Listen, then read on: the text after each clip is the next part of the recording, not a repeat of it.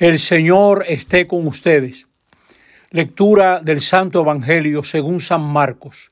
En aquel tiempo Jesús fue a casa con sus discípulos y se juntó de nuevo tanta gente que no lo dejaban ni comer. Al enterarse su familia, vinieron a llevárselo porque decían que no estaba en sus cabales. También los escribas que habían bajado de Jerusalén decían, tiene dentro a Belcebú y expulsa a los demonios con el poder del jefe de los demonios. Él los invitó a acercarse y les puso esta parábola. ¿Cómo va a echar Satanás a Satanás? Un reino en guerra civil no puede subsistir. Una familia dividida no puede subsistir. Si Satanás se revela contra sí mismo para hacerse la guerra, no puede subsistir, está perdido. Nadie puede meterse en casa de un hombre forzudo para robarle su, su ajuar si primero no lo ata. Entonces podrá llevarse todo lo que hay en la casa. Créanme, todo se les podrá perdonar a los hombres, los pecados y cualquier blasfemia que digan, pero el que blasfeme contra el Espíritu Santo no tendrá perdón jamás, cargará con su pecado para siempre. Se refería a los que decían que tenía dentro un espíritu inmundo. Llegaron su madre y sus hermanos y desde fuera lo mandaron llamar. La gente que tenía sentada alrededor le dijo, mira, tu madre y tus hermanos están afuera y te buscan les contestó, ¿quiénes son mi madre y mis hermanos? Y paseando la mirada por el corro, dijo, estos son mi madre y mis hermanos. El que cumple la voluntad de Dios, ese es mi hermano y mi hermana y mi madre. Palabra del Señor.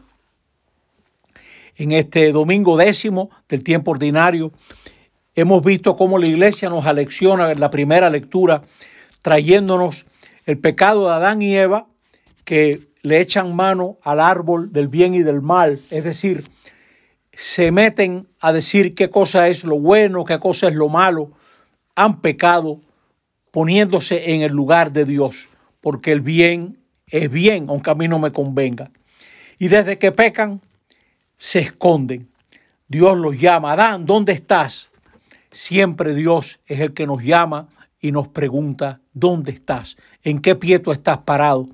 Vivimos tal vez atolondrados y necesitamos que Dios se nos acerque y nos diga, ¿dónde estás? ¿Y qué sucede?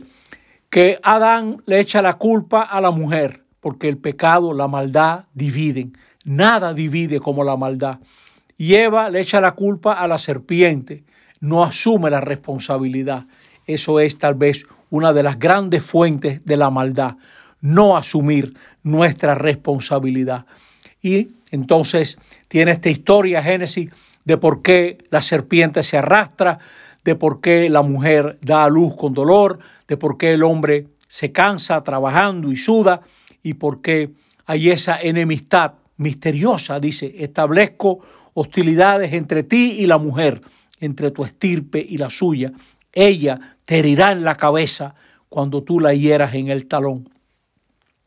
Una, tal vez una profecía aquí de cómo la maldad será destruida por la respuesta de una mujer. Vengamos al Evangelio. Ahí vemos cómo esas, esos familiares de Jesús no comprenden a Jesús.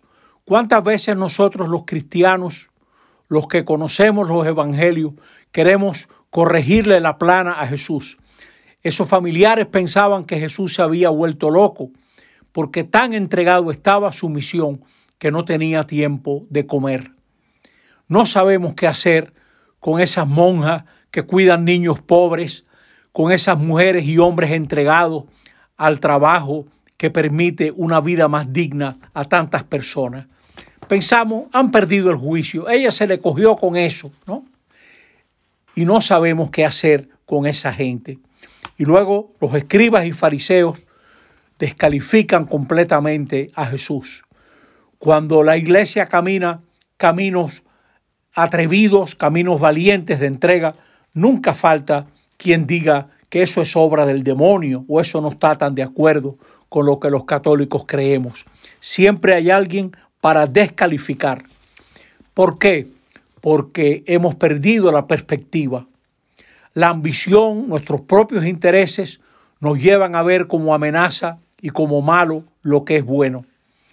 Y por eso Jesús dice, el que blasfeme contra el Espíritu Santo, es decir, el que diga que lo bueno es malo, ¿cómo se va a salvar?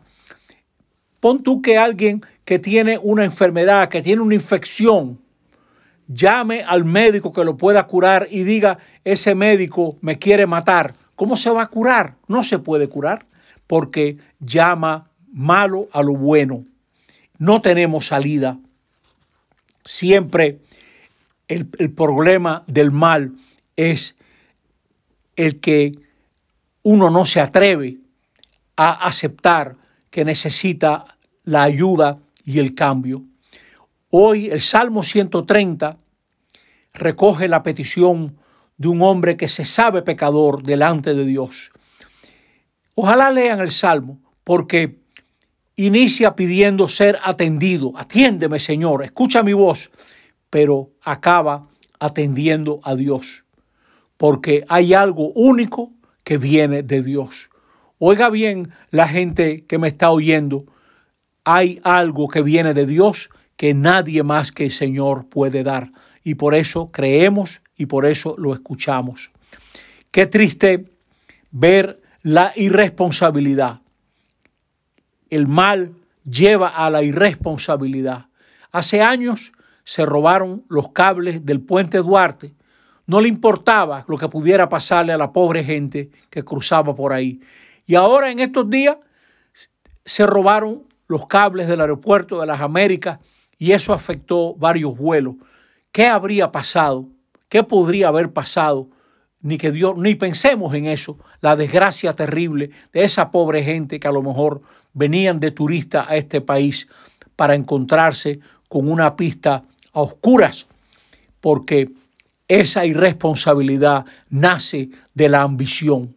Querían a lo mejor vender cobre. Este país vende cobre, exporta cobre, cosa extrañísima. Pues esa gente no pensaba en los demás. Señores, ¿cuánta gente hay que no se quiere vacunar? Somos irresponsables. ¿Cuánta gente hay que no quiere respetar las normas que nos han dado las autoridades legítimas?